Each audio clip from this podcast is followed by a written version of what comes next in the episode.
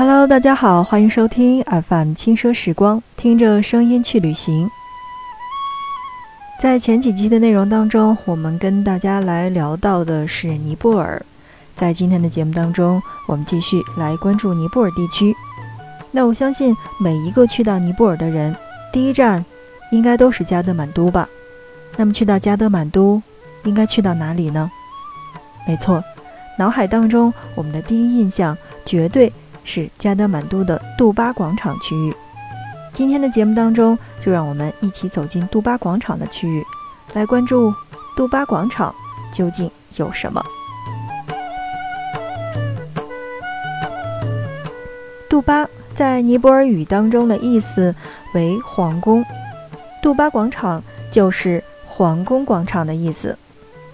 在加德满都谷地有三个古城，加德满都、帕坦和巴德冈均有一个杜巴广场。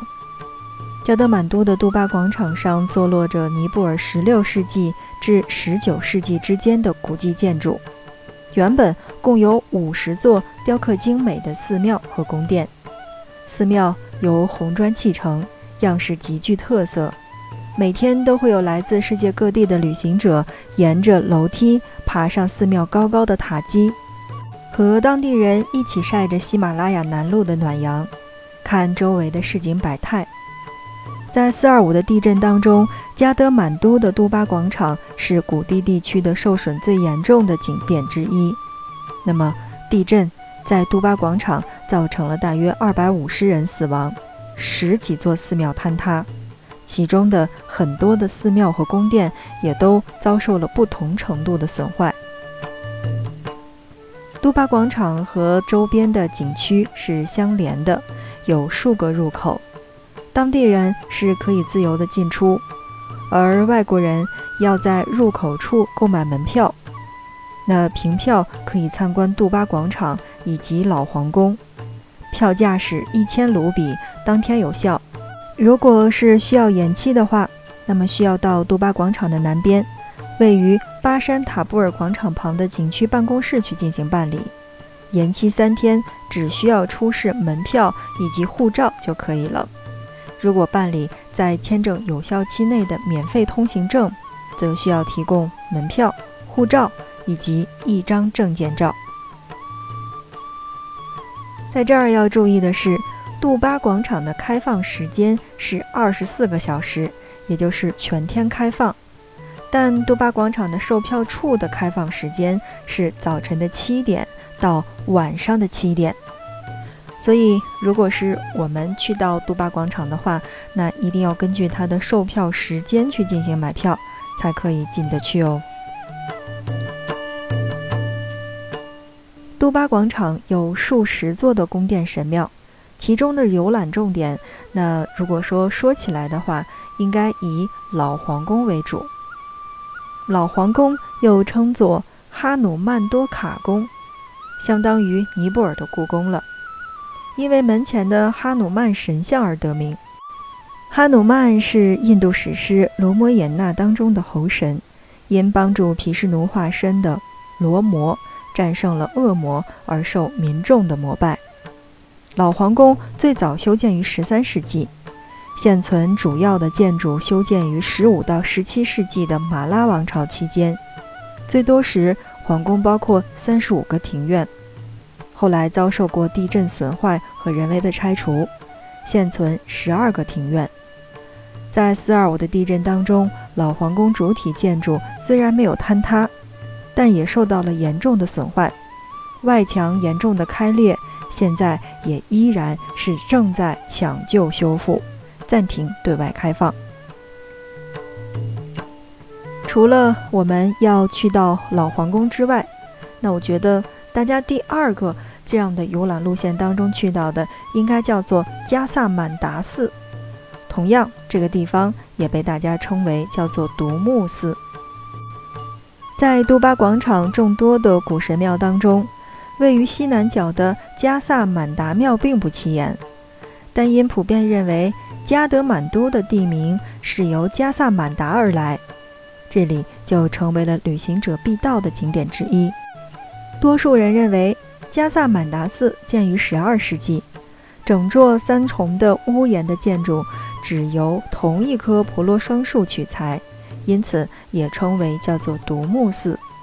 最早是供重要仪式之前聚会使用的社区中心，后来成为了供奉苦行者的神庙。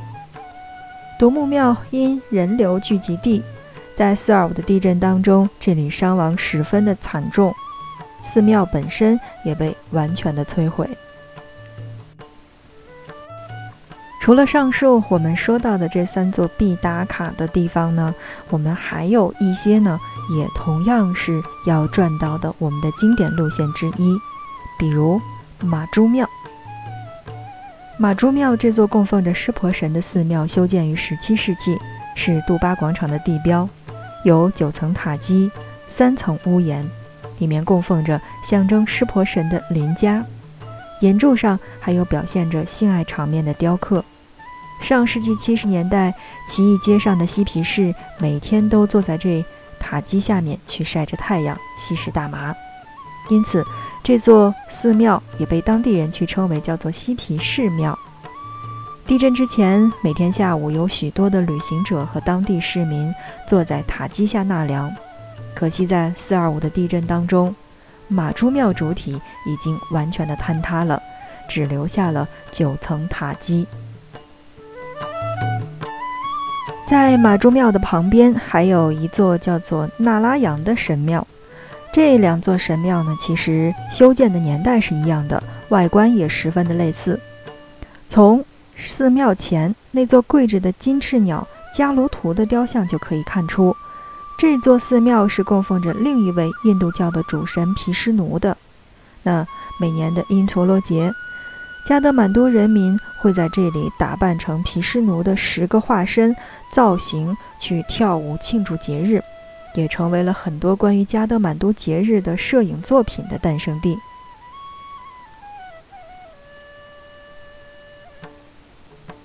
位于马珠庙的另一侧的这座神庙，修建于19世纪，供奉着湿婆神及其配偶雪山女神帕尔瓦蒂。这座神庙叫做湿婆帕尔瓦蒂神庙。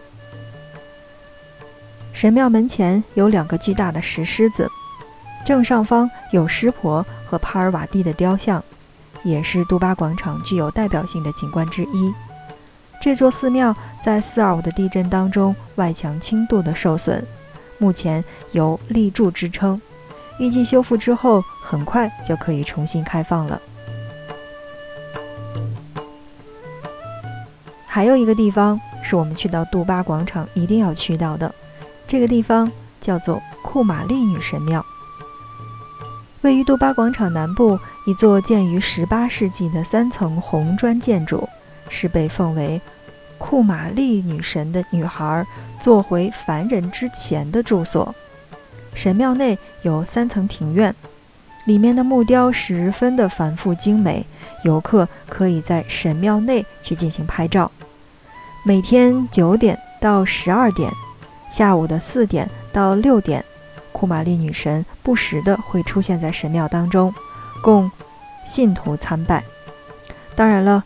库玛丽女神出现的时候是不允许拍照的。每年的因陀罗节，库玛丽女神会坐在放置在神庙内的战车而进行巡游全程，祈求风调雨顺。库玛丽女神庙在地震中保存完好，可以正常的进入参观。现在庭院内的外墙有支柱支撑，那么等检修过后，这些柱子也就可以拆除了。杜巴广场上，我觉得真的是有很多的建筑是可以值得我们游览的。比如说，下面我说到的这个地方叫做贾格纳神庙。贾格纳神庙是广场上最古老的神庙了，修建于16世纪。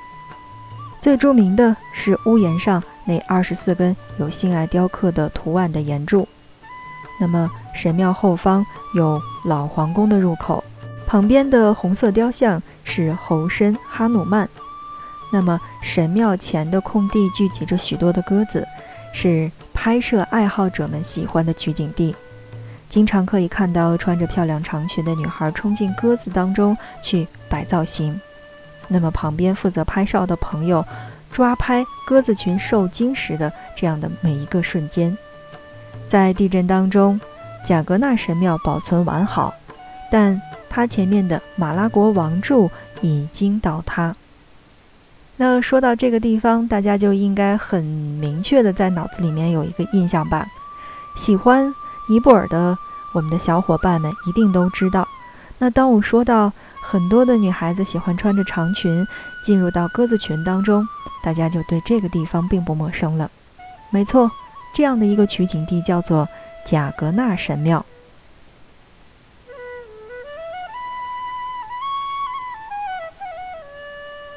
其实加德满都有很多地方是值得我们逛到的，像我们刚才说的那一些神庙当中，我们还有一些没有说到的，比如说卡莱珠神庙以及黑拜拉福神庙。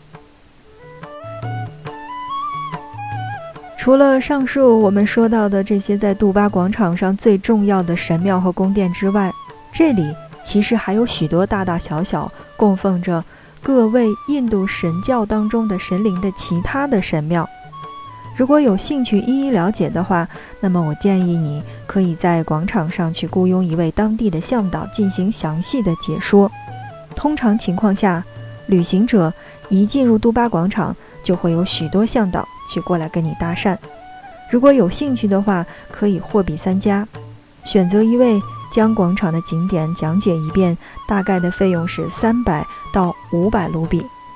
但我觉得，如果你真的是想了解那段历史，想知道每一个神庙的特点以及供奉当中的是哪一位神的话，那我觉得这三百到五百卢比是真的很值。在这儿要提醒大家，如果你想的话，不妨去雇佣一名向导。在泰米尔区与杜巴广场之间有无数小巷蜿蜒曲折，如同迷宫一般，是加德满都最古老的城区。小巷子里遍布了庭院、民房、商铺以及神庙，从早到晚都十分的热闹。这里隐藏着许多与居民生活息息相关的神庙或者是雕像，已经有近千年的历史。是你了解加德满都普通民众生活的一座鲜活的博物馆，所以我建议的是，除了杜巴广场附近的这一些景区和景点之外，那你可以也去走一走加德满都的老城区。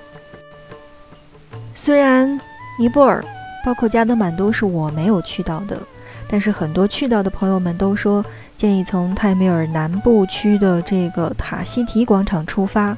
往正南方走大概几十米，从右边的一条巷子进去，就可以看到建造于1650年的佛塔。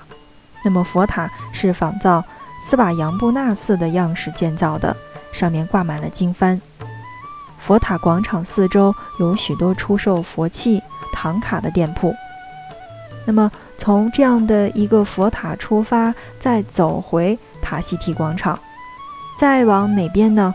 就是往阿山街广场去走，这里沿街小巷的所有的店铺都非常有当地的生活气息，而且你可以看得到，在这样的一个地方是从加德满都前往西藏的古商道的起点，你可以很直观地感受到平民生活的这样的一个市井，一个百态。所以在这儿还要建议，摄影爱好者在清晨时分就去出发。探访老城吧，清晨的光线在老城的小巷间是交错斑驳，街道也没有那么拥挤，可以更好的去捕捉光影。好的，亲爱的小伙伴们，看看时间，我们今天的节目就又要跟大家说再见了。那在节目的最后呢，还是想跟大家说到的是，欢迎你的订阅，欢迎你的添加以及留言。你的订阅以及留言是对我们节目最好的支持，那我们下期不见不散。